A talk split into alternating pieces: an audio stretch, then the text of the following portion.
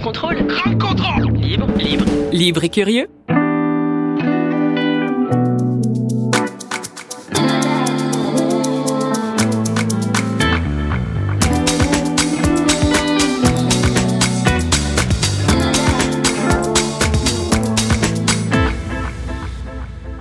Hola. Kalispera. Goedemiddag. Boxfima. Et bonjour à tous, l'Europe est une fête, première émission de l'année. Alors bonne année à tous. Bah non, bah non. Salut, Nanon. Bonne année. Gelukkig nieuwjaar.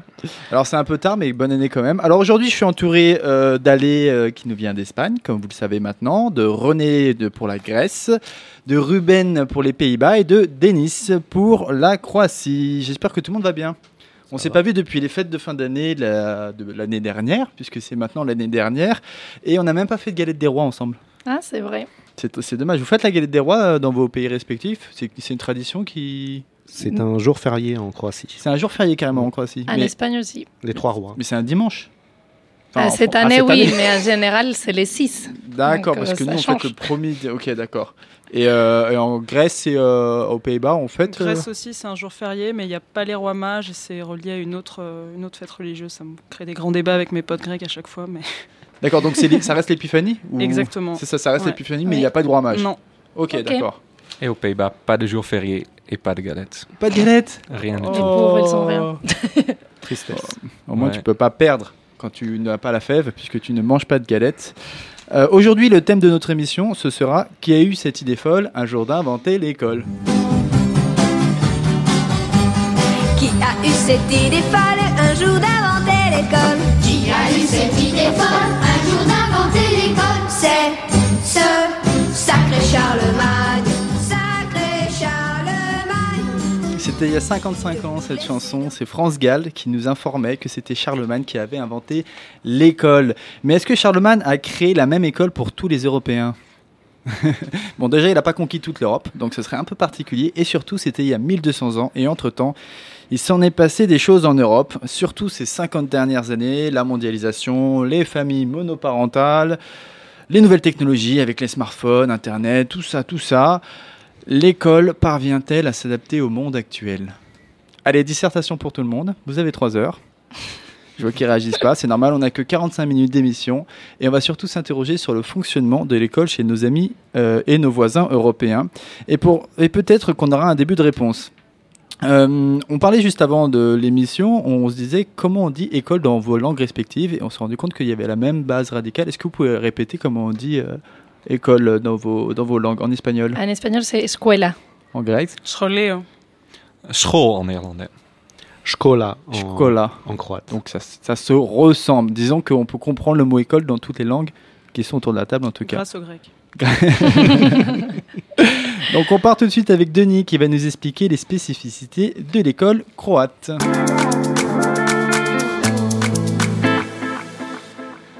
Merci Casimir. Alors, on va commencer par un peu d'histoire, puisque la Croatie a recouvré son indépendance depuis environ 28 ans. 28 Mhm. ans. Nous, les Croates, on aime mettre euh, les sujets sous un angle historique. Alors allons-y pour euh, l'histoire de l'école croate. Alors, la scolarité la plus ancienne remonte du, 17, du 10e au 18e siècle, où elle est l'affaire du clergé et de l'Église. Euh, par exemple, on a à Paris, à côté de la Bastille, la, plage, la place Roger Boschkovitch, qui est le père de l'atomisme moderne, qui était jésuite, poète, euh, astrophysicien, astronome, euh, écrivain. Donc c'est pas loin d'ici, ok d'accord. Exact. En 1774, l'archiduchesse Marie-Thérèse, qui était roi de Hongrie et reine de Croatie, rend l'école obligatoire. Ok. À partir de là, chaque localité dotée d'une église paroissiale est tenue d'ouvrir une école pour les enfants de 7 à 12 ans. 7 ans. Ça commence à 7 ans. Avant 7 ans, on reste à la maison et après 12 ans, on part tout de suite On- travailler à cette époque? C'était au Moyen Âge, donc certainement qu'on devait aider aux champs ou aider les familles. Mais de 7 à 12 ans, je trouve ça déjà, euh, pour cette époque-là, euh, beaucoup. Oui, c'est vrai. Ça va. Aujourd'hui, l'école est obligatoire jusqu'à 16 ans. Ça, c'est une autre époque et je trouve que c'est déjà euh, intéressant. Et comment ça évolue après? Alors, en 1849, ouvre l'école des instituteurs à Zagreb. Et en 1874, le Sabor, c'est-à-dire le Parlement croate, vote l'abandon de l'allemand comme langue d'enseignement au profit du croate. Pourquoi l'abandon de l'allemand au deuxième moitié du 19e siècle C'est Parce que la Croatie était euh, sous l'empire euh, austro-hongrois. D'accord. C'est-à-dire que les rois d'Hongrie étaient rois de Croatie. Mhm. Euh, donc la langue euh, de l'école était l'allemand et à la, dans la, la langue vernaculaire était le croate. Mais il faut savoir qu'au début du siècle, les intellectuels croates réfléchissaient en allemand, Mhm. parlaient croate et parlaient aussi italien. Puisque Oh. la Croatie est un carrefour euh, un peu euh, au, au milieu de l'Europe, Au début du siècle euh, du 19e siècle Du ou 19e siècle, D'accord, très bien. le 20e. Et euh, 20e, donc c'est Mhm. ça, tu parles dans les années 1900 que... Exact. Ok, parce que là on était sur le 19e siècle. Et aujourd'hui, comment ça se passe? Alors aujourd'hui, le nombre d'années de scolarité obligatoire est passé de 8 ans, donc de 7 à 15 ans. De 2 à 7 ans, on a la maternelle, tout en sachant que de 6 à 7 ans, on a la pré-école. Et 99% des enfants croates vont à cette pré-école. De 7 à 15 ans, on a osnovna, qui veut dire exactement primaire comme en français. Ok. Et de 15 à 19, on a ce que nous, on appelle l'école du milieu, qui est l'équivalent du lycée, où nous aussi on dit euh, gymnasium, comme les Allemands. Ok, donc ça n'a rien à voir avec les rythmes scolaires en France. Et surtout, nous, on n'a pas l'école du milieu. Non, alors l'école du milieu, en fait, euh, de 15 à 19 ans, on choisit déjà un peu si on va faire un métier. euh, On choisit son métier pendant ces 4 années, en fait. avant. À 15 ans, on choisit pour être boucher, pour être charcutier, pour être coiffeur, Mhm. ou alors on choisit une filière indifférenciée. D'accord. L'école en Croatie est de 8h à 13h ou de 14h à 19h. Bah. Par exemple, L'un ou l'autre. Oui. Des, des demi-journées. Alors nous, au village, on n'avait que de 8h à 13h. Parce que, mais par contre, si le village avait été plus gros ou plus nombreux, il y aurait une partie des élèves qui aurait été le matin et une autre aurait été l'après-midi. Et la semaine d'après, c'est l'inverse. Ok. Alors ça permet euh, d'avoir de grandes amplitudes pour faire du sport, pour faire autre chose, et dans le cadre du village, d'aider au champ. Moi, je connaissais beaucoup de, de jeunes paysannes qui allaient garder euh, les moutons l'après-midi. C'est vrai? Ça, permet de les re- ça permettait de les rencontrer, c'était très sympa. Euh, voilà, c'est un peu la, la- la vie d'un- village du sud de la Croatie dans les années euh, 80. Et ça fonctionne toujours 90. comme ça, des demi-journées pour, euh, Oui. pour une demi-journée de travail et une demi-journée de drague. Oui. D'accord, c'est ça. Voilà, c'est un peu ça. Ou pour faire du sport et finir comme Modric ou comme d'autres grands euh, Sportif croate. Voilà, qui avait le temps de taper dans le ballon l'après-midi. Les notes vont de 1 à 5, et je ne sais pas comment c'est dans les autres pays. Alors nous, c'est plutôt de 0 à 20 en France. Alors, pour t'expliquer la difficulté que j'avais moi quand j'arrivais avec un 14 à la maison, parce que c'était un problème. Ah. 16, c'était un problème, parce que c'est pas 20. Puisque à- en Croatie, on peut avoir 5. Donc mon père Ah ne, pas comprenait pas, avoir, ne comprenait pas que je n'ai pas 20. Hmm. 15, c'est pas bon. Il y a encore 5 points jusqu'à 20. Ah Il, il ne peut pas le comprendre. Donc 5 c'est le maximum et c'est c'est possible. euh, 5 ça veut dire qu'on on- on a la notion. 5, on a, c'est la meilleure note. 4, c'est excellent. 3, ça reste Ça correct. 2, ça commence à être dangereux. Tout en sachant que euh, il y a très peu de redoublements en Croatie. À partir du moment où on a 2, Mhm. on passe. On peut avoir des 5 partout, mais si on a une matière où on a 1, on ne passe pas. Par contre, Hmm. il y a des sessions de rattrapage euh, au printemps et à l'automne. Ok. Voilà. Donc c'était vraiment très difficile. euh, Donc, des sessions de rattrapage dès la primaire, on a des sessions Ah, de oui, rattrapage. oui, tout- tout- dès, dès nous, le on a début. ce système, mais plutôt à Oui. partir de l'université, où on a un système de rattrapage pour les matières qu'on n'a pas encore euh, réussi à valider. Mais on n'a Mm. pas ça euh, au plus jeune âge. quoi. Non, en Croatie, on l'a avant et je trouve que c'est pas mal parce que ça permet aussi de responsabiliser. Parfois, on peut avoir un petit. euh, Oui, oui, oui. Un Bah, on, petit a, accident, on a une euh. formule de soutien plutôt euh, en France, de, de ce que je me souviens de mes années euh, de, de petit écolier, qui est de rajouter un peu de, de temps de travail en plus quand on n'arrive pas à très bien se débrouiller dans certaines matières. Mais Oui. c'est pas un rattrapage après les. Bah ici, c'est comme au bac. Quand on a Ok. 8, on va au. Bah là, c'est pareil. Ah, c'est intéressant. Euh, le- le- Euh, L'anglais s'apprend depuis le CP Mhm. et combiné par exemple au fait qu'il n'y a pas de films qui sont traduits en croate. Donc tous les films sont toujours en version originale, Ah peu oui, importe ouais. d'où ils viennent. Et comme bien sûr la plus grosse production vient d'Hollywood, les Croates sont très tôt habitués euh, à la sonorité anglaise et quand on va en vacances là-bas, beaucoup de gens parlent anglais. Et donc c'est le fait que ça s'apprend très tôt à l'école et le fait que quand on écoute les films, les séries euh, à la télévision, elles sont toujours en version originale. Alors il y a une exception, c'est Goran Ivanišević. Je ne sais pas si vous aimez le, le- le tennis, Ruben. Tout à fait. Alors je ne sais pas si tu te rappelles de Goran Ivanišević. Quand il a gagné en Wimbledon euh, contre Pat Rafter. Alors voilà comment ça se passait quand il parlait. C'est I play very good now and I think I can beat everyone in this tournir. Voilà, C'était magnifique. C'était exactement ça. Euh, et euh, une fois qu'on a fini euh, donc euh, et qu'on a son diplôme d'artisan boucher, de théâtre, À la fin du, lycée. son bac, le bac on du a milieu, c'est voilà. Ouais. Le bac, on appelle ça la matura. On devient maturante. Il y a quelque chose qui est, qui est assez incroyable en Croatie qui s'appelle la noriade. La Noriade. Qu'est-ce que c'est que la Noriade Alors la noriade, ça vient d'un vieux mot slavon, noria, qui veut dire fou. À Zadar, à Zadar, quand je suis un jour allé prendre un café en ville, ma tante m'a dit fais attention, c'est la loudiade aujourd'hui. Alors à Zadar, ils appellent ça la loudiade. Et loud, ça veut dire fou. J'ai dit c'est quoi la loudiade? Elle m'a dit fais attention, il y en a qui ont fini dans la mer, mais en général, ça ne se passe pas comme ça. En fait, ce sont les étudiants quand ils ont leur diplôme, euh, ils mettent des t-shirts selon l'école qu'ils ont fait et ils sortent faire les fous en ville. Ils vous arrosent de, de- de farine en général, ils rentrent dans les boutiques, ils jettent de la farine, parce que la farine ça ne salit pas. hein. Et donc c'est une espèce de, de grande fête dans les villes. Toutes les grandes villes en organisent une officiellement, donc c'est-à-dire que la mairie participe, sauf Split. À Split, euh, les jeunes font un peu ce qu'ils veulent. Ah, c'est libre. Euh, on ne sait pas pourquoi, mais à Split, il n'y a pas d'organisation par la mairie. D'accord, parce que c'est quand même c'est une fête, euh, c'est quand même une grande, euh, une grande fête, mais qui est cadrée par la mairie. Alors, le, le souci, c'est que dernièrement, ça se finit un peu en spring break dans certains cas. Et c'est pas le but. Le but de la Noriade, c'est pas ça. La première Noriade a eu lieu en 1954. C'est quand les étudiants du 4e gymnase de Zagreb ont décidé de marcher jusqu'à la place Mimara avec les filles. Et le recteur a dit qu'il ne laisserait plus jamais une telle sauvagerie se reproduire. Quant au gouvernement communiste, il a estimé que c'était l'expression d'une rébellion de la jeunesse. Eh bah, Eh oui. Alors aujourd'hui, la Noriade, euh, par exemple à Rijeka, on organise des, euh, des actions humanitaires. mhm. À Osijek, ça se finit, euh, il y a le, le Joupan qui parle aux jeunes qui ont eu leur diplôme et ils, se, ils marchent un peu dans la ville, ils font les fous et ça se finit par un concert. Zagreb, il y a un tracé comme pour une démonstration avec de la musique techno actuellement. Ça se finit à Bundek, qui est un très grand parc. Et ce qui est très drôle, ce sont les t-shirts que les jeunes portent. Alors, ce sont des t-shirts soit à connotation salace, soit à connotation euh, euh, sociale. Par exemple, vous avez euh, l'école d'électrotechnique 4B de Zagreb et ils ont écrit 26 nouveaux demandeurs d'emploi. D'accord, ok. Euh, il y a par exemple les étudiants en langue. Moi, j'ai vu ça à Zadar, des jeunes filles qui avaient un t-shirt qui avait marqué Après 4 ans d'études de langue, si vous, si vous saviez tout ce qu'on peut faire avec. Oh, ok, ok, Voilà. ok. On voit le type de, de, de fête euh, grecque, euh, que grecque, croate que vous, que vous Euh, célébrez à ce moment-là. Il y, a, Pardon. il y a certains aussi qui mettent Nous allons percer comme la TVA. Ah oui. Voilà, Très bien. C'est-à-dire nous allons réussir dans la vie, nous allons percer comme la TVA. Donc voilà, il y a ceux qui veulent peuvent et nous, nous ne voulons pas. Voilà, il y a des messages un peu comme ça euh, par rapport à la société. À, à- il y a- Pendant la fête. Il y a, il y a- un- il y a des messages un peu. C'est une aussi, façon de euh, manifester, de façon positive de manifester. Oui, c'est-à-dire par rapport aussi à la situation économico-sociale de la Croatie, on fait passer aussi des messages. Alors comme je dis, c'est soit des messages coquins euh, parce que c'est un âge, euh, voilà, un peu où on aime provoquer Mhm. de ce côté-là, et aussi des messages sociaux qu'on fait passer au gouvernement et, et à la société.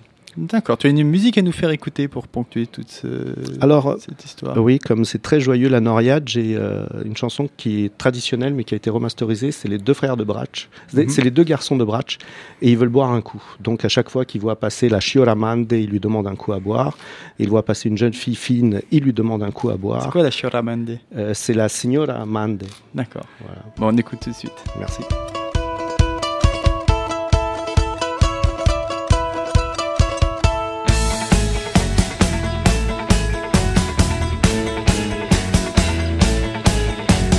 Su se dva bracanina intrala na fjumeri Kad su se dva bracanina intrala na fjumeri Aca, aca, ca kažu momka dva. Aca, aca, ca kažu momka dva.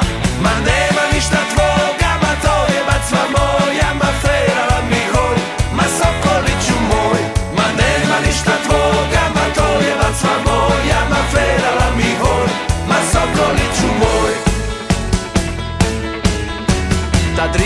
prođeš Joramande i u momke gleda.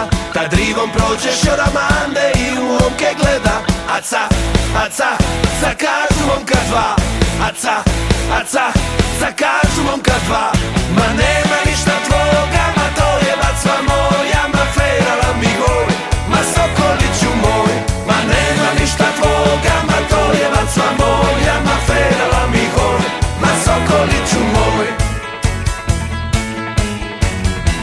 rivom prođe cura fina, nosi bokal vina Kad rivom prođe cura fina, nosi bokal vina Aca, aca, sa kazmom ka dva. Aca, aca, aca, sa kazmom ka dva. Ma hajde cura fina, ma daj nam bokal vina Nek sila riva zna, za braca ni na dva. Ma hajde cura fina, ma daj nam bokal vina Nek sila riva zna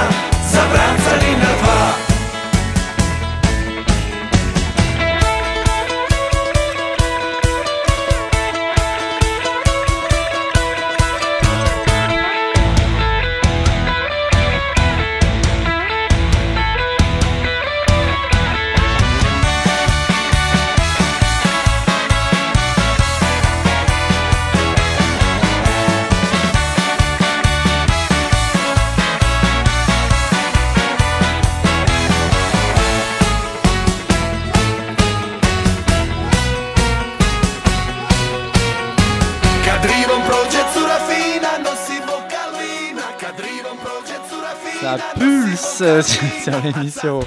Magnifique cette musique. Euh, Ruben, tu voulais revenir sur une fête que vous célébrez aussi un peu d'étudiants en- aux Pays-Bas, dans ta ville natale. Oui, bon, dans toutes les villes d'ailleurs, mais moi je le connais de ma ville euh, Oui. de Groningen. Euh, quand le nouvel an, euh, quand on commence, quand euh, tous les nouveaux, nouveaux étudiants, euh, ils viennent, euh, ils arrivent à Groningen, il y a par an il y a 5000, 6000. Il y a cette magnifique euh, Kaiweek, ça s'appelle, c'est une semaine d'introduction et on peut découvrir toute la ville. Bon, en général, ça part surtout dans les bars, mais ils peuvent aussi découvrir euh, toute l'offre culturelle, euh, sport, etc.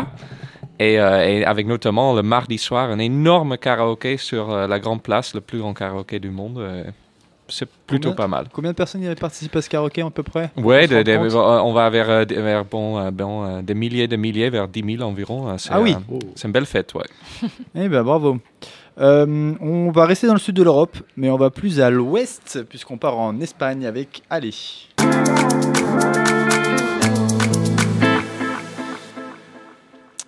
Alors, euh, les concepts de l'école, comme tu le disais tout à l'heure, euh, ça date des premières civilisations, mais l'école telle qu'on la connaît aujourd'hui apparaît à partir de la modernité, autant, euh, en même temps que l'enfance devient une catégorie sociale. Dans notre génération, nous savons tous, hommes et femmes, étudier à l'école, Bien sûr. mais a-t-elle toujours été accessible à tous? Je pense que comme dans beaucoup d'autres activités, ce sont les hommes qui ont eu, dans un premier temps, accès à ces privilèges. Hmm.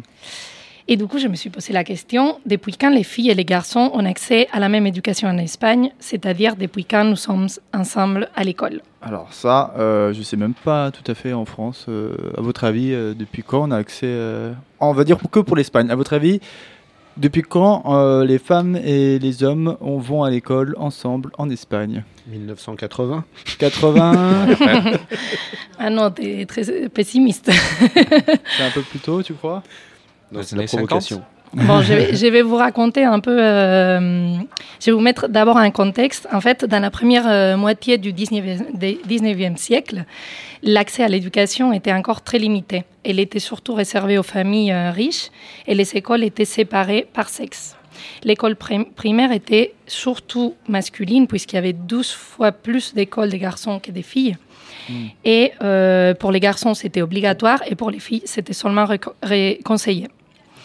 En fait, j'ai trouvé euh, une loi qui date de 1857 euh, en Espagne, qui s'appelle la loi Moyano, qui a marqué beaucoup de différences entre les deux sexes. En fait, la loi disait que les filles, elles ne pouvaient pas étudier des matières comme l'agriculture, industrie, commerce, géométrie, dessin technique ou physique, par Pourquoi? exemple. tu, tu sais pourquoi ou non C'était juste comme ça. C'est la loi qui l'impose? Oui, c'est ça. Et en fait, elles s'étaient remplacées pour des matières comme art ménagère, Wow. dessin appliqué aux arts ménagères et notions légères d'hygiène domestique. Quelle époque De la couture. C'est ça, je pense aussi. Et du coup, en fait, cette éducation séparée va continuer jusqu'au début du XXe siècle, quand à Barcelone, on va trouver des écoles mixtes qui sont créées, mais qui vont pas durer longtemps. Et en fait, ce qui est étonnant, c'est que les premières euh, écoles euh, mixtes, en Espagne, elles ont été créées pendant la guerre civile, en 1937. Et en fait, c'est les, les côtés républicains qui a, euh, qui a instauré la coéducation comme régime général dans toutes les écoles primaires de la zone du coup républicaine. Ok. Donc c'est après la guerre civile.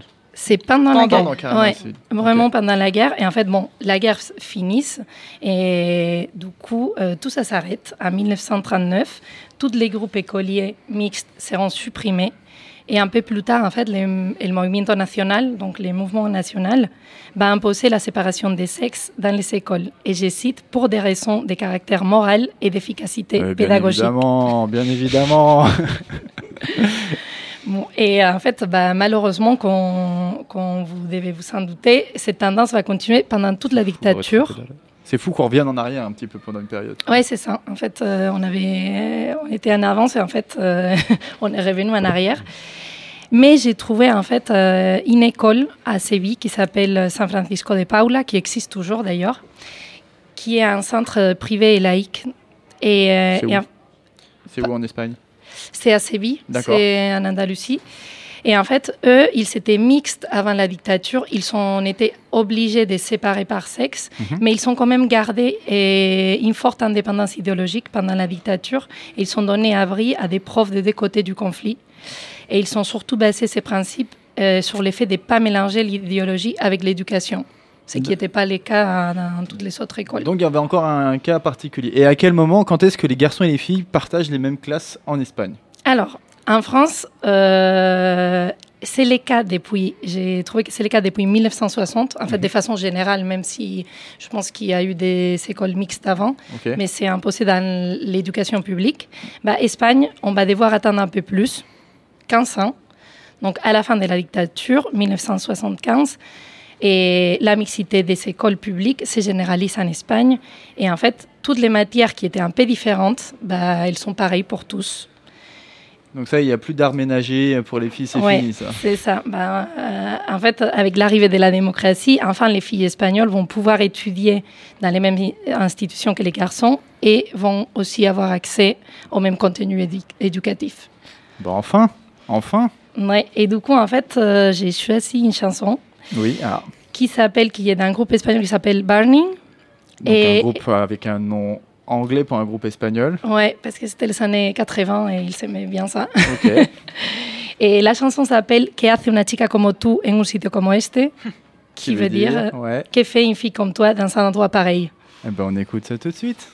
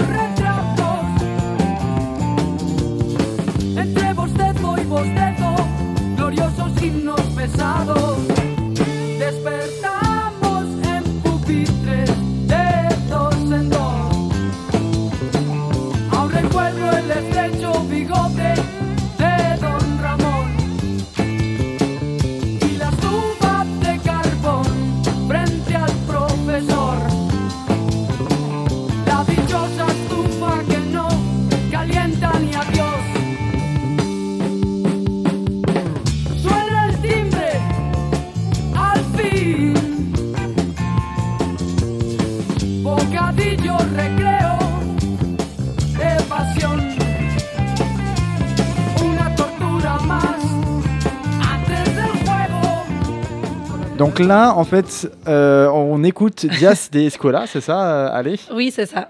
de, du groupe qui s'appelle? Asfalto. Donc ça, c'est pas du tout euh, anglais comme nom. Non En fait, on a eu un petit euh, micmac euh, de musique, euh, puisque tu m'avais proposé de musique. C'est ça. Et que j'ai envoyé la mauvaise musique que tu n'as pas annoncée. Mais c'est pas grave parce que les que- deux étaient bien. Exactement, tu nous feras découvrir cette musique la prochaine fois. Par Oui, c'est ça. Je te lâcherai pas avec Burning. Tout de suite, on va passer à la- aux Pays-Bas, puisqu'on va écouter Ruben qui va nous éclairer sur la situation de l'école et notamment de l'université aux Pays-Bas.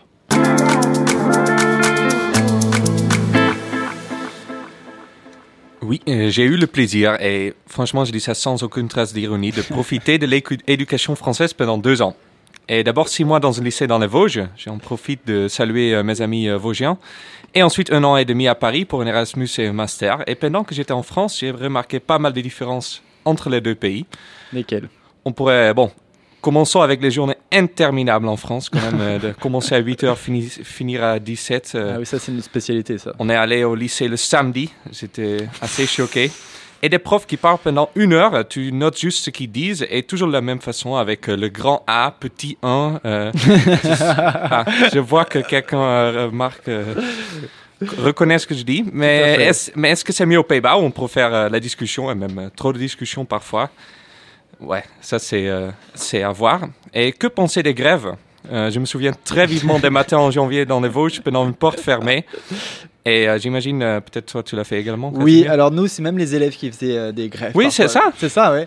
Les blocus. Alors c'est marrant parce qu'il y avait toujours 10 personnes pour faire vraiment blocus Voilà. qui étaient engagées et 1000 autres qui étaient juste Ah, il n'y a pas cours Eh ben, on n'y va pas. et et c'est comme ça que les grèves se, se faisaient. Mais euh, Ouais. c'est tout ce que tu as reconnu C'est tout ce qui t'a marqué? Oui, bon, pour, pour revenir vite fait, parce que oui, pour nous aussi, j'arrive là le matin, à, euh, encore une fois, les Vosges en janvier, c'est à moins 5, moins 10 degrés. Et tu arrives, moi je viens pour apprendre le français et tu, euh, tu es mélangé. C'était pas une fois, hein, c'était au moins euh, sept fois que je suis arrivé là et euh, pas d'école. Il fait froid, on va au bar et on va, on va manifester. Mais bon, c'est pas ce qui m'a marqué le plus parce que euh, pour moi, la plus grande différence entre les deux pays, c'était l'énorme écart entre une focalisation sur la France ici et une, absence d'intérêt pour les Pays-Bas chez nous. Ah oui, nous on est focus sur l'histoire de France, sur tout ce qui se passe en France. quoi. Oui, et surtout, euh, les, les cours d'histoire, par exemple, que j'ai suivis ici, ça parlait que de l'histoire Ah française. oui, c'est ça, oui. C'est- C'est c'est pas le programme euh, du bac, ça, hein, c'est pas que l'histoire française. Non, mais, je, euh, je t'en perds un tout, tout, tout petit peu. Oui, c'est peut-être les six mois que j'ai suivi T'as moi alors. tempérer, mais c'est quand même avec un point de vue euh, assez, assez français. Euh, Même la façon dont on présentait les la colonisation, par exemple, c'est ça, des c'est choses. la grande question de l'histoire. hein, ça, Il y a toujours un point de vue. Tout à fait. La, la remarque de Ruben, c'est de dire qu'il a l'impression qu'on était très focus sur euh, l'histoire de notre pays, alors qu'aux Pays-Bas, c'était pas Pour te donner un, euh, un exemple, et c'est vrai, moi j'ai euh, moi j'ai intégré une classe de, de première, alors c'était pas terminale, alors ça change déjà. Euh, nous, on parlait par exemple de l'époque où il y a eu la guerre franco-prusse, que j'ai eu moi au bac aux Pays-Bas, où là on a parlé pendant euh, trois mois sur la guerre franco-prusse. Ici, mon cours ça a duré trois phrases sur la guerre franco-prusse. On a perdu contre les Allemands et c'était fini. Et après il y avait la, il y a eu euh, le blocus à Paris, euh, comment ça s'appelle euh, Maintenant, j'oublie euh, le nom. euh, la, La commune, de. Paris. Ah, Excusez-moi. commune. La, La commune, commune, de ça. Paris. J'ai eu encore blocus dans la tête, pardon. mais la commune de Paris, et là, on en a parlé énormément, mais ce sont des choix, ce sont euh, des points de vue, tout à fait. Mais j'ai trouvé ça très, très intéressant. Et chez nous, on parlait de l'Europe, du monde, mais très rarement de ce qui se passe dans notre pays. Euh, et même histoire pour les cours de la littérature française, où j'ai appris tellement de choses ici, c'était vraiment magnifique. Euh, encore une fois, euh, c'était super bien, les profs très très très très forts. Les cours de néerlandais aux Pays-Bas, c'est c'est juste pour remplir le temps. Ah, on a pris un peu pour écrire, mais par exemple la littérature, quasi rien, quasi rien. Pourtant, la littérature néerlandaise est riche, j'imagine. Oui, on peut dire ça. plus riche, plus riche en France, ça c'est clair, mais mais mais on on veut pas se focaliser sur ça. Et ici, euh, souvent on appelle ça du chauvinisme ou le nationalisme français, mais en même temps, euh, je trouve ça un peu dommage que j'ai rien appris sur la littérature néerlandaise. J'en sais vraiment quasi rien du tout. Il faut vraiment que tu vas étudier le néerlandais. Si- Si je peux rajouter quelque chose, euh, en, en- en Croatie, on m'a fait la même remarque. On m'a dit, mais on, on connaît votre histoire mieux que vous-même. C'est-à-dire qu'on on- on apprend énormément sur l'histoire de France, euh, anglaise, allemande. On est vraiment très orienté vers euh, l'étranger. Bon, l'histoire croate est importante, mais il y a vraiment un vrai savoir sur euh, l'histoire euh, Ce qui se- française. ouais, c'est ce qui se passe autour de la Croatie, finalement. Alors qu'en France, c'est- vrai que moi, par exemple, la guerre dont tu parlais, c'est à la fin du 19e siècle, c'est ça? C'est 1870, oui. Oui, c'est ça. euh, C'est une guerre dont on parle pas du tout euh, dans nos cours, et pourtant, on nous dit souvent que la Première Guerre mondiale, euh, la Première Guerre mondiale euh, est liée à cette guerre dont on a. Enfin, moi, ça m'a pas marqué en tout cas dans mes cours d'histoire. euh. Oui, il y a une revanche, oui, oui.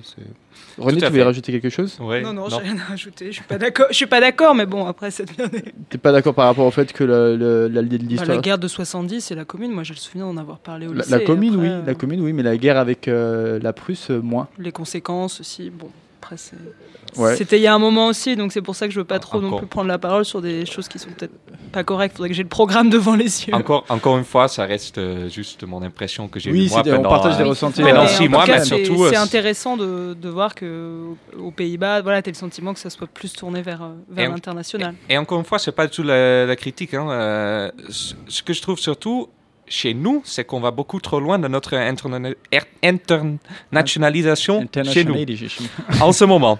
Parce que euh, pour, pour nous, l'école aux Pays-Bas, il faut qu'elle soit le, le plus utile possible. C'est ça le Utile, seul. c'est ça utile. Ouais. Le- C'est le seul objectif des Néerlandais. Mhm. Tout doit être utile. Et après, on doit gagner plein d'argent avec ça. Et les universités sont devenues de plus en plus des entreprises. Euh, bon, on en a déjà parlé un peu de l'université de Groningen, la ville d'où je viens. Mhm. Et euh, c'est une des meilleures- meilleures universités en Europe. On est même classé 72e dans le fameux classement Shanghai des meilleures universités du monde. Mais ces dernières années, le seul objectif est d'attirer des étudiants qui ne viennent pas d'Europe et qui payent beaucoup plus. D'accord. Et pour les faire venir, 60% des cours est proposé en anglais aujourd'hui. Ah, Et je ne cache pas, je suis un peu triste quand j'entends ces chiffres. Euh, par exemple, regarde, on parle ici, on parle en français, on parle avec plein de monde qui viennent de tous les pays, mais on a tous appris le français parce que vrai. on est ici. Aux Pays-Bas, c'est pas le cas. Maintenant, on n'a même plus besoin d'apprendre le néerlandais.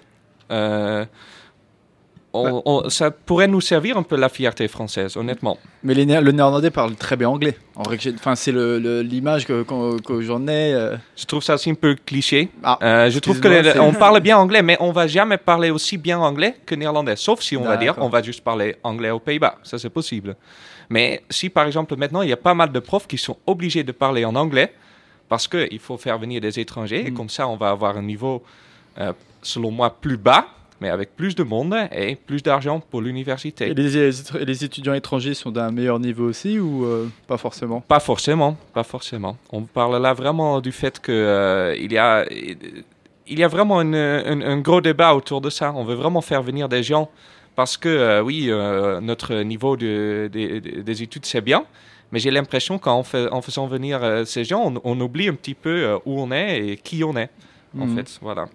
Je, je- je comprends ton, cu- ton coup de gueule, euh, Ruben. euh, c'est censé, c'est censé. T'avais ça va- t'avais un autre euh, argument à nous avancer? Bon, non, mais euh, bon, coup de gueule, c'est grand. Et- et parce qu'après, le problème, c'est que ça, a- euh, euh, ça semble que je suis très nationaliste ou, ou- ou comme ça, mais, On mais au contraire, au contraire, euh, je trouve juste que c'est la, la richesse culturelle qu'on est en train maintenant de, de perdre. Mhm. Et, euh, La richesse culturelle locale, finalement, qu'on est en train tout de à perdre. fait, qui Ah ouais. existe quand même aux Pays-Bas, qui n'est peut-être pas euh, euh, aussi grande que riche que dans les autres pays, mais il y a plein de choses à découvrir et on ne les découvre plus. C'est vrai que c'est dommage. Donc, tu, tu as l'impression d'être accusé de nationaliste quand tu, fais, euh, quand tu défends ce discours? Souvent dans le discours-là, quand tu dis des choses comme ça, euh, les gens disent que tu es un peu euh, nationaliste, oui, voilà. Bah, franchement, j'ai pas eu, j'ai pas eu ce ressentiment. Tu as un artiste à nous faire découvrir aujourd'hui? Oui, bien sûr, on va parler un peu de la ville de Groningen. Alors, euh, il y a un des rappeurs le plus connus des Pays-Bas qui vient de chez moi. Son nom est Kraantje Papi. Je vais vous inviter à répéter ça. Et la chanson s'appelle Little Cranny et c'est un hommage à ma ville. On y va. On écoute. Remix, bitch. Hey little granny, hoe gaat het nu? Ik heb je al een poos niet gezien in de stad, mijn jong. Hey, en opeens is het hoe gaan de zaken nu? Ik heb je gezegd, je bent de trots van de stad, mijn jong. Little Crane is terug, iets meer ballen, iets meer pimpin, iets meer daddy, iets meer Louis, iets meer Rolly, iets meer Preman, iets meer Mary. Crane is terug, Vidax is nog steeds niet ready, dus zeg Koenie van de shooters. Ik wil champions voor mijn family, zegt de stad van ik ben terug. Eerst even een pintje in de pintelier, ja maar zit nog steeds hier in de pintelier, maar zeg hem ik ben terug. Ik ben weer volledig in mijn zone en nog steeds zie ik ze vechten voor mijn troon. En het volk gaat van Hey little Cranny, hoe gaat het nu? Ik heb je al een poos niet gezien in de stad, mijn jong. Hey, en opeens is het hoe gaan de zaken nu? Ik heb je gezegd, je bent de trots van de stad, mijn jong. Klopt, ik ben weer back now. Boeder, poppen, fles now. Constant on the road is de manier waarop ik stacks bouw. Maar ik ben weer back now. Meisje, schud je ass now. Constant on the road is de manier waarop ik stacks bouw. Baby, gooi je door. Omhoog. Baby, gooi je door.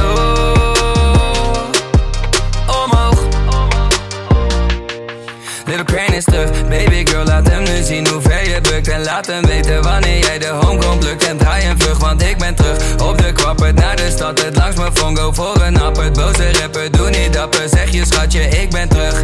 Dus lijn nummer 6, breng me eruit En in bij hem stappen, Sarah en ik eruit Zeg Alisa, ik ben terug. Ik ben weer volledig in mijn zone En nog steeds zie ik ze vechten voor mijn troon. En het volk gaat van Hey little Ik heb je al een poos niet gezien in de stad, mijn jong. En opeens is het hoe gaan de zaken nu. Ik heb je gezegd, je bent de trots van de stad, mijn jong. Klopt, ik ben weer back now. Boeder, pop een fles now. Constant on the road is de manier waarop ik stacks bouw. Maar ik ben weer back now. Meisje, schud je ass now. Constant on the road is de manier waarop ik stacks bouw. Baby, gooi je door. Omhoog. Baby, gooi je door.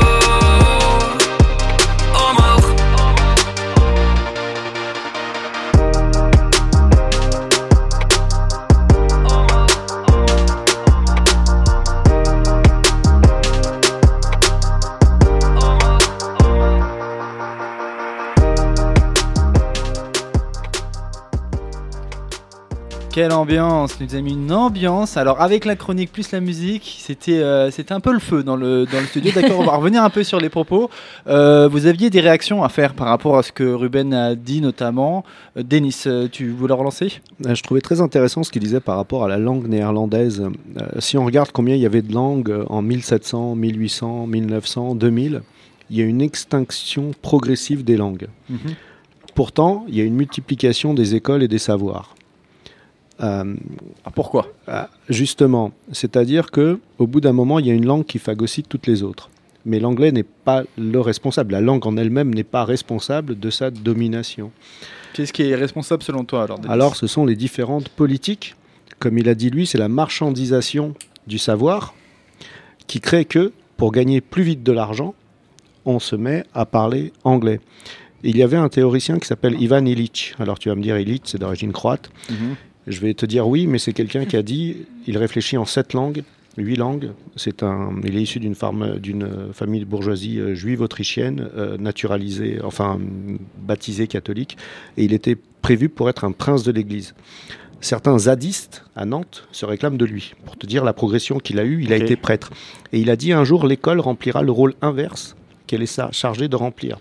C'est-à-dire qu'elle va se retourner, cette, cette- usine de savoir va se retourner contre le savoir. Mhm. Et je pense qu'on y arrive parce qu'on n'est plus dans le savoir, on est dans la marchandisation. Et je pense que Ruben a, a- a Soulevé raison de- de la même manière qu'il disait que la voiture, au bout d'un moment, va faire qu'on va moins se déplacer. Il y a toujours eu des migrations euh, au niveau mondial et euh, Donc, on parlait de la standardisation en fait de la langue et de l'anglais. Je crois que c'est toi qui avancé ça, René, tout à Ouais, l'heure. c'est euh, parce que je fais, un- je, je fais un peu l'avocat du diable pour, euh, pour ma fée, qui n'était pas d'accord euh, et qui dit donc pourquoi ça serait un, un- pourquoi ce, ce serait baisser la qualité que de faire des cours en anglais quand c'est pas la langue maternelle des gens. Euh, donc du coup, bah, je suis un peu obligée de m'auto-répondre à moi-même. euh, désolé, c'est un peu bizarre. Euh, moi, ce que j'ai entendu dans, dans la dans la chronique euh, côté Pays-Bas, c'est aussi hein, une question de standardisation et du fait que tout le monde parle un espèce d'anglais euh, international qui lui-même n'a pas vraiment d'emprise locale, qu'elle soit américaine, anglaise ou, d'Afrique du Sud ou, peu importe, et que c'est peut-être aussi ça le côté où plus qu'un nivellement vers le bas, parce que ça c'est des arguments idéologiques. Voilà, que m'a fait remet en question en disant c'est quand même un peu problématique. Il y a peut-être la question de standardisation, d'homogénéisation, et que il y a peut-être un côté où, comme tu dis, on me reproche d'être nationaliste, ou bah, pour être ouvert sur le monde, c'est peut-être plus simple, mais pareil, c'est une vraie question et c'est un vrai débat on pourrait toute l'émission. Est-ce qu'il ne faut pas avoir une identité, certes plurielle? Voilà, moi je suis franco-grec, donc je considère que j'ai une identité plurielle. Est-ce qu'il ne faut pas quand même être un peu sûr de qui on est pour s'ouvrir aux autres? Ce qui est très intéressant, c'est de dire euh, qui on est. Euh, moi, je suis néerlandais, euh, néerlandais, mais je me sens, le plus que je suis ici en France, je me sens de plus en plus néerlandais. Et quand je reviens aux Pays-Bas, je me sens plus français Oui, et italien et tout. Je- bon, peut-être, euh, allez, apparemment. euh, Tu ressens la même le- chose, allez euh, Non, je suis d'accord, oui, oui. Quand je rentre, en fait, je me sens plus française. Et quand je suis ici, je me sens plus espagnole. C'est, euh, Je pense que c'est lié à quoi? C'est lié euh, à la façon dont les autres. euh, Je pense qu'en fait, euh, quand on connaît vraiment une autre culture, on habite vraiment dans un autre pays, on, on, on fait des comparaisons même si on ne les veut pas et on voit plus des trucs de chez nous qu'on voit pas forcément euh, quand on habite tout le temps là-bas et du coup, ça crée des... Et est-ce que vos niveaux langue, quand vous revenez dans votre pays, se, modulent parce que vous parlez euh, pas votre langue natale quand, quand vous, enfin, vous, vous avez compris ma question Ouais, C'est- oui, oui. Ouais, ouais, ouais, Merci ouais. parce que je n'étais Ouais. pas sûr d'être clair. Ouais, ouais, on a Est-ce que vous, enfin, est-ce qu'on vous dit ah bah ça y est, on, on sent que tu as perdu ta langue Alors, quoi. par- par- par- En gros. comme on parle français toute l'année, c'est c'est vrai que quand, on, quand moi je reviens en Croatie, parfois je cherche mes mots. Par contre, je ne dois pas être normal par rapport à vous. Euh, moi, quand je suis en France, je me sens français, mais dès que j'arrive sur le sol croate, je, je- je- la partie française n'est plus là. Il y a quelque chose qui se passe, non, mais c'est laisses c'est ça en à ta France. vie que y a, il y a- il y a- je, je peux pas expliquer ça. René, tu voulais réagir Ouais, bah, l'identité c'est mouvant et la langue aussi. Et voilà, moi j'ai grandi en Grèce et j'ai jamais aussi bien parlé grec que maintenant. D'accord. Parce que je me suis réapproprié la langue, parce que voilà, je passe plus de temps là-bas, parce que j'ai un autre rapport. Est-ce que tu as fait euh, un effort supplémentaire de travail pour retravailler euh, le grec ou c'est vraiment juste tu t'as fait plus attention quand tu étais C'est sur venu place? naturellement, sur plein de trucs, sur lié voilà, à, la- à des questions d'identité, à des questions d'où est-ce qu'on place, où est-ce qu'on se Ah, situe, d'accepter le fait que ça peut être pluriel. Donc euh, moi, je, voilà, je crois vraiment aux identités euh, mouvantes, mais voilà, il faut être au, au clair sur ça, Mais, et euh, c'est ça qui permet d'être riche. Mais tout à fait, c'est c'est exactement ce que je pense aussi.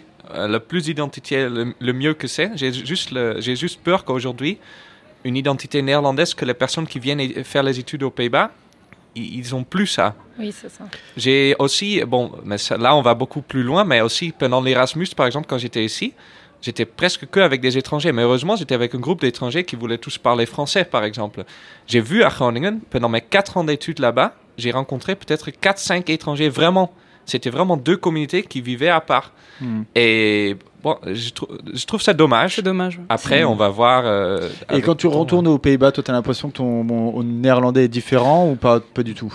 Bah, ah, pas tant que ça, mais c'est aussi parce que ici, euh, aussi pour mon travail ici, je dois parler quand même pas mal de néerlandais. Alors, euh, D'accord, donc tu, et toi, allez, alors euh, l'espagnol euh, Oui, moi, j'y cherche mes mots très souvent, surtout sur des En espagnol? Oui, sur des expressions. En fait, il y a des mots ou des expressions qui n'ont pas des traductions littéraires. Mhm. Et du coup, euh, c'est là que j'ai. Et tu as envie d'utiliser des expressions que tu as appris en français, de les retraduire en espagnol ou Ouais, ça, je l'ai fait- tous les temps.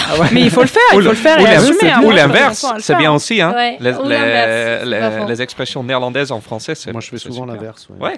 On va prendre un peu de distance avec le thème pour parler d'une actualité en Grèce. Alors, qu'est-ce qui fait descendre des, qu'est-ce qui fait descendre des dizaines de milliers de personnes dans les rues en Grèce ces dernières semaines? Eh bien, c'est le nom d'un pays voisin. Ça vous étonne, ou plutôt vous n'en avez jamais entendu parler. René va nous éclairer sur ce que l'on appelle la question macédonienne.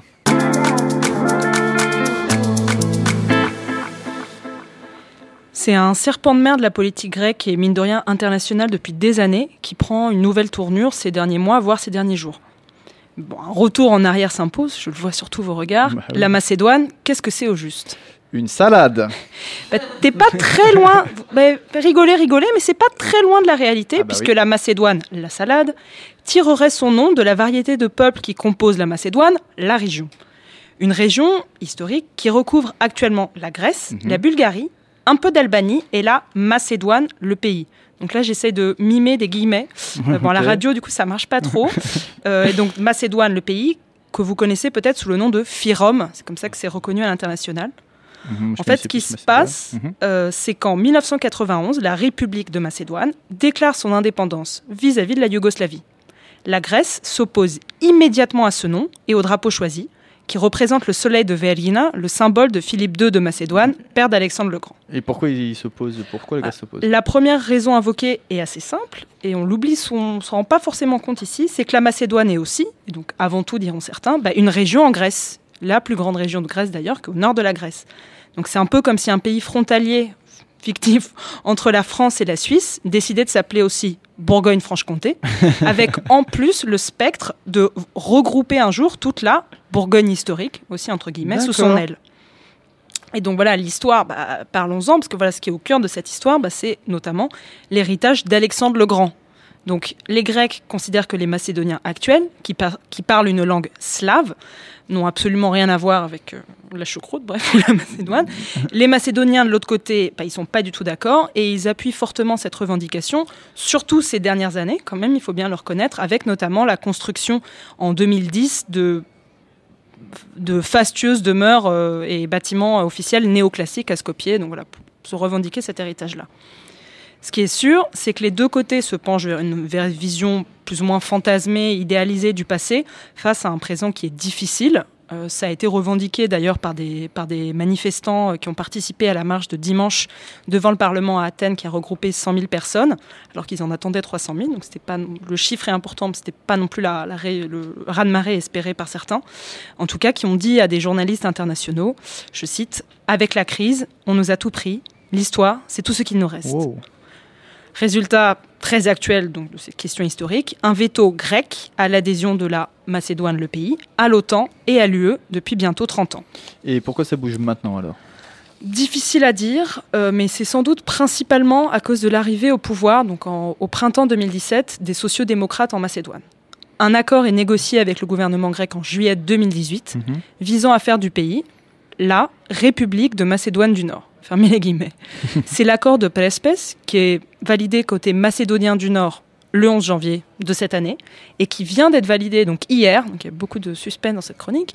Euh, hier en Grèce, très justement par 153 voix contre 146 Tout juste quoi. tout juste, et c'est peut-être pas la fin de l'histoire, parce que voilà, en Grèce, l'opinion publique est vent debout contre ce traité, pas toujours pour les mêmes raisons, mais quand même principalement voilà, au nom de l'histoire et de la peur de revendication sur le territoire grec. Alors vous allez me dire, est-ce que c'est réaliste? Euh, D'un point de vue factuel, non. La République de Macédoine du Nord, c'est un petit pays qui est enclavé, qui n'a pas d'accès à la mer, de 2 millions d'habitants, et c'est un des plus pauvres d'Europe, avec Mhm. un PIB par habitant de 5000 dollars, donc plus de trois fois moins la Grèce. Donc là, concrètement, le pays n'est pas prêt d'envahir son voisin. Le problème, c'est que les opposants évoquent voilà, une politique des petits pas, le fait que la Grèce ait fait un compromis trop important et qu'il y aurait d'ici 20-30 ans une intervention de la Russie ou de l'OTAN pour que le pays accède à la mer, etc. Bah, le problème, c'est que par définition, puisque c'est dans le futur, bah, c'est impossible à prouver ou à invalider complètement. Une lutte d'influence alors. Dur de garder la tête froide Ben, dans ces je, conditions. je te le fais pas dire, et c'est clairement la chronique la plus difficile que j'ai réalisée jusqu'à présent, tant les, voilà, tant les avis euh, s'opposent et sont basés sur des visions pas simples à, à résumer.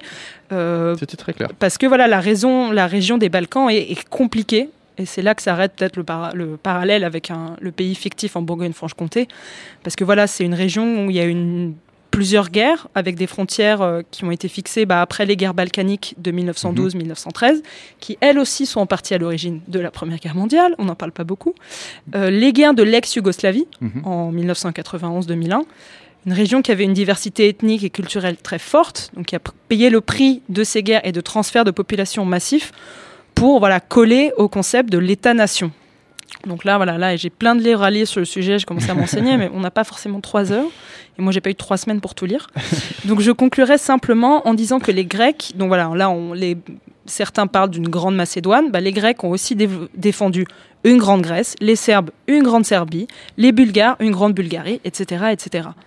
Donc le, nation- le nationalisme est malheureusement un sport régional. Ouais, ça, ça, on connaît bien. Et tu vas nous faire une, écouter une grande musique pour ponctuer tout ça. C'est ça, donc je parle pas macédonien, toujours entre guillemets, puisque le nom de la langue aussi fait débat, Euh, Voilà. mais rien que dans le titre de cette chanson qui est actuellement, donc si j'en crois Internet, au, au top du hit parade euh, du pays, Amane, je vois la culture commune, parce que c'est un mot issu du turc qui désigne des chansons d'amour et de tristesse et qui est vraiment présent dans tout le répertoire musical des Balkans. Ben, on écoute tout de suite. مشقايم ريسا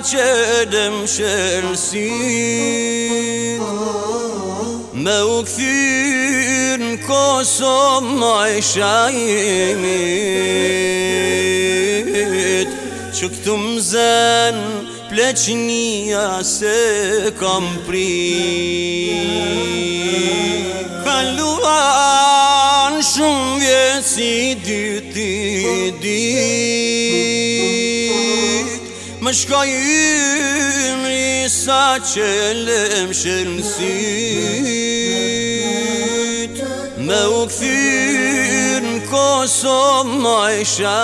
Merci euh, René pour euh, cette chronique plein, très instructive sur euh, les conflits régionaux. Et notamment avec euh, cet exemple de la Macédoine. Je l'ai pris comme ça. Alors on va finir par un petit jeu, parce qu'en fait on doit enchaîner. Là, euh, on est arrivé aux 45 minutes de l'émission. Le petit jeu pour terminer, je vais vous poser des questions et vous devez essayer de trouver les réponses. Alors, quel pays euh, accueille le plus d'étudiants européens grâce notamment au programme Erasmus? En La France. Europe En- Non, en- la France c'est le pays qui en, en- en envoie le plus. Non, Ah. c'est pas l'Italie. Mais en, to- totalité, au respect. Qui reçoit C'est l'Espagne en Ah. totalité. J'ai pas Ok. eu le temps de. C'est de- un film, C'est l'Espagne, un film c'est ça. Environ Euh, 45 000. ouais, 45 tout le monde 000 va aller au étudiants par an. hein. Ah. Euh, quel pays européen a la plus grande liberté de la presse dans le monde d'après le classement de Reporters sans frontières? Oula. Pays-Bas. Hmm, C'est le troisième, le Pays-Bas. Ah. Ah. Allemagne. Non, non. Euh, C'est encore plus au nord. Comment La. Norvège. Non, Norvège. La Norvège et la Ouais, Suède est deuxième. pour aller. Exactement. Euh, dans quel pays d'Europe euh, faire des études coûterait les, le moins cher, tous critères confondus C'est-à-dire euh, coût d'inscription, euh, logement, transport et tout ça. Ouais, ouais, ouais, coup de la vie. Voilà, coût de la vie en ensemble. Non, Ça va être dans la zone. Lituanie, non. Pays du Un Sud, pays du Nord. Un Tu donnes des indices Pays là. Espagne. C'est un grand pays. L'Allemagne. L'Allemagne, oui, c'est ça. C'est la ah, c'est en Allemagne, bravo. puisque notamment avec euh, des, des frais d'inscription qui sont gratuits depuis la loi de 2006 ou alors inférieurs avec un plafond à 500 euros. Euh, deuxième, c'est les Pays-Bas, mon cher Ruben. Quelle est la- l'université la plus ancienne d'Europe? C'est à Bologne. Ouais. Exactement, c'est à Bologne, euh, ouverte en 1000, euh, 1088. Euh, c'est la troisième plus ancienne du monde, derrière les universités d'Al-Karaouin au Maroc et l'université d'Al-Azhar en Égypte. Ah, je savais pas. Voilà. Euh, dans quel pays se situe Schengen, le village, de, le ville de Schengen? Luxembourg. C'est au Luxembourg, tout à fait. Est-ce que vous vous souvenez à quel moment le traité a été signé et à quel moment il a été, il est rentré en vigueur? Pas, Ah. 80 pas 92 90, il a été Ah, signé. oui, et 92, il a été rentré en vigueur en 95. Ah. Voilà, euh, je, vais, je suis allé un petit peu vite sur le jeu parce qu'en fait, on a débordé. Donc merci à tous pour cette émission. Vous pouvez nous suivre sur notre page Facebook, L'Europe est une fête, ou sur SoundCloud, toujours sur L'Europe est une fête, sur iTunes. Vous pouvez aussi nous suivre sur le site de Radio Grande Contrôle. Euh, la prochaine émission, c'est la semaine prochaine à 16h, euh, toujours euh, ici, dans les mêmes locaux. Merci à tous, Denis, Ruben, René et Alé. Merci aussi aux gens qui participent autour avec euh, Mafé qui est là toujours. PA, merci beaucoup. Et merci aussi à Mathilde euh, et Charles. On se dit au revoir dans toutes les langues. Tot ziens. Adios. Yes, pas bien. Salut, à la prochaine.